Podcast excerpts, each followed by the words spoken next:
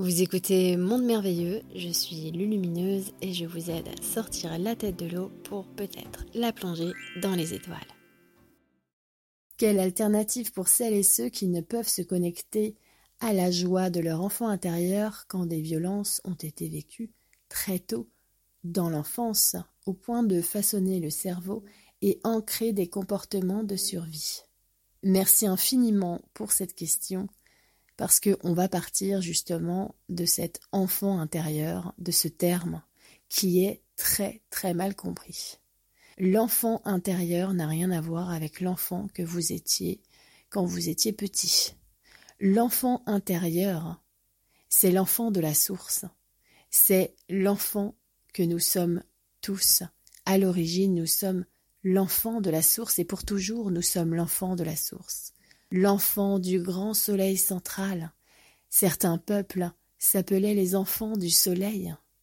L'enfant intérieur, c'est l'image qu'on a choisi de prendre parce que l'enfant, justement, incarne dans son image, dans sa pureté, l'enfant de la source, c'est-à-dire qu'il est dans le moment, il est dans sa joie du moment, il est dans les courants qui le traversent, dans cette quiétude, dans cette naïveté. L'enfant, c'est celui qui arrive à percevoir les courants sans les mentaliser. Il les vit, il vit les choses. C'est pourquoi nous parlons de l'enfant intérieur. L'enfant est créatif, l'enfant contemple, il regarde, il sait observer. Ensuite, il reproduit et il crée.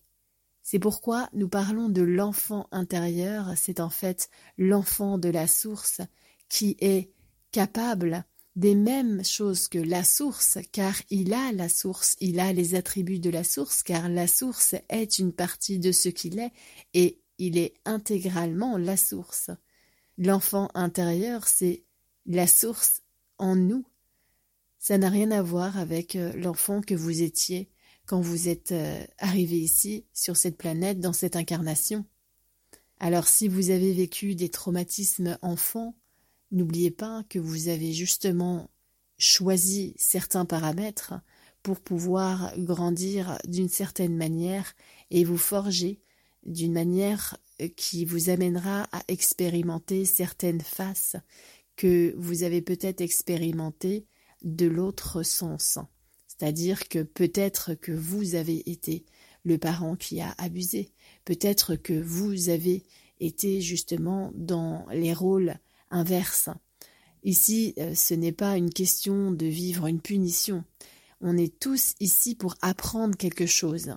Donc on joue des rôles et on intervertit les rôles pour avoir un ensemble de des facettes de ce qu'on vit et pour pouvoir avoir justement une conscience globale qui se développe.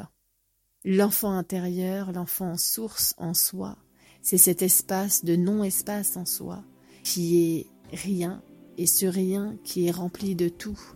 C'est votre connexion intime avec la source.